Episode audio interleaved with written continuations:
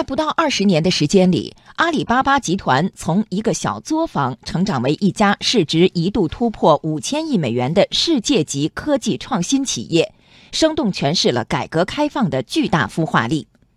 阿里巴巴集团渐进地改变了消费方式、支付方式、生产方式和贸易方式，在众多领域成为推动改革开放的排头兵。系列报道庆祝改革开放四十周年，百城百县百企调研行。今天播出阿里巴巴集团演绎数字经济的商业传奇下篇。采制：央广经济之声记者柯成运、刘百轩。又到年底，浙江袜都诸暨的一家工厂正在加紧赶工，生产多少袜子，生产什么样的袜子，他们都有精准的消费者大数据作为依据。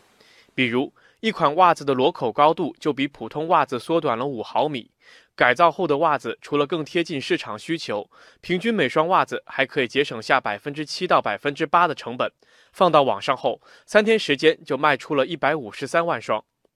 阿里巴巴淘宝资深总监陈雷说：“目前在服装、鞋包等行业，阿里巴巴已经为三万多家传统工厂插上了数据的翅膀，帮助中小微制造企业完成数字化升级改造。”我们赋能给我们的商家，然后商家再通过他大数据能力再去改造自己的生产端和供应链端，最终来说其实是前端的消费端和后端生产端的链条和数据的通路会越来越顺。随着这个数据的通路越来越顺，其实是可以带动整个链条里面的生产效率的提升，把产业带的很多的这个生产制造的这个能力能够激发出来。事实上，阿里巴巴从创业之初就是一个服务中小微企业的平台。通过阿里巴巴中国供应商等服务的中间纽带，中国大量的中小微企业得以第一次通过互联网获得海外订单，让中国制造扬帆出海。如今，随着阿里巴巴首创的世界电子贸易平台 EWTP 相继在亚洲、非洲和欧洲落地，货物平均清关时间大大缩短，全球的中小微企业都可以更加高效地开展海外贸易，将自己的产品销往全球各地，这为国际贸易开拓了一条全新的高速公路。中国国际经济交流中心副研究员李峰说：“阿里巴巴在改革开放的浪潮中不断孵化出新模式、新业务和新技术，正在引领数字经济的未来。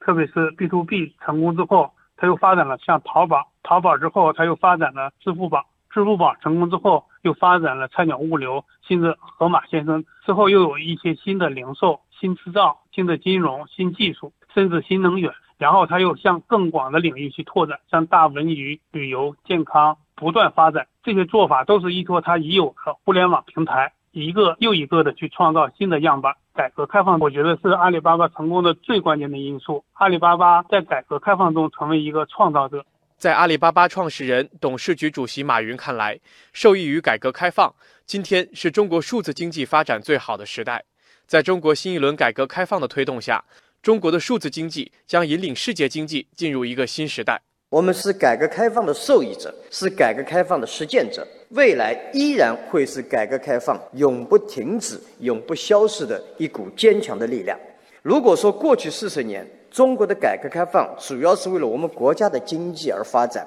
解决自己家里的问题，那么未来的四十年，我们将继续改革开放，不仅仅是为了自己，更加是因为对世界的担当。